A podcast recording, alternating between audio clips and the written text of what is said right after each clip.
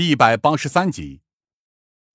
今晚对于这些便衣警察们而言，注定是一个不平常的一夜，而且就连市局也被我们这次的行动给惊动到了。整片废弃的工业园区，迅速就被不少警车包围了起来，堪称水泄不通。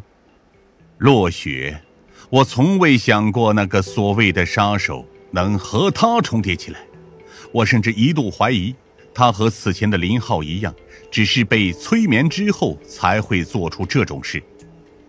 然而他的情绪却十分平静，尽管被我一枪打中了左手，却依旧没有露出一丝一毫的痛苦表情。相反，哪怕是被我们简单处理伤口之后戴上了手铐，他也表现得极为平淡，仿佛对这一切早就有了心理准备一般。我还在恍惚之中，至于夏灵薇，则是根本接受不了这一切。他直到现在，都还一个人站在远处，不愿意过来面对这一切，更不愿意见一面落雪。我知道，任何人的情绪都有极限，哪怕是夏灵薇，也难以接受这样残酷而荒诞的现实。我甚至想起了林霄。如果是他犯下了这样的罪行，我又会作何感想？答案是我自己也不知道，因为我根本就无法想象那样的事实。请替我和郑队长道歉。落雪直到现在都还在平静的对我抬头说道：“当时我没想开枪的，但是我实在不擅长用枪指人，以至于我根本没办法控制我的手指。”我对此几乎无言以对，在酝酿了漫长的苦涩之后。才犹豫的开口道：“为什么？”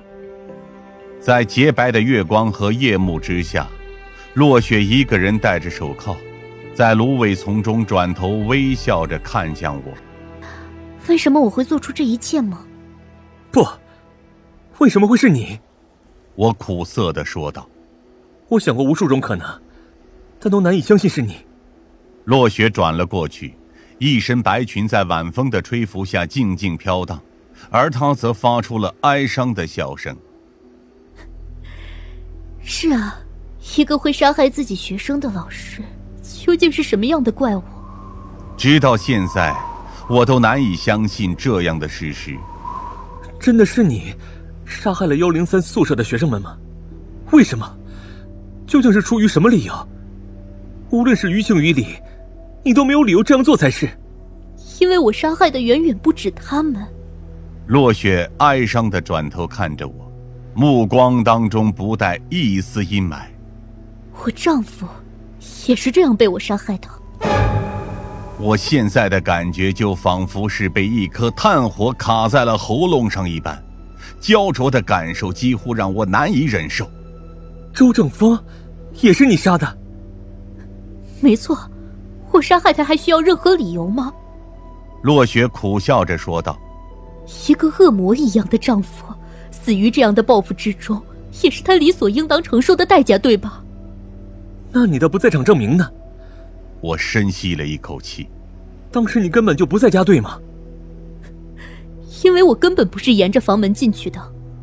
落雪自嘲的说道：“那根管道，你还有印象吧？”我蓦然愣住了。那确实是凶手唯一潜入的途径，然而我无论如何都难以想象，仅仅是落雪一个人就能做到这种事。那些学生呢？我继续深吸了一口气。周正峰确实该死，他们呢？他们又因为什么而死？因为他们和我很像。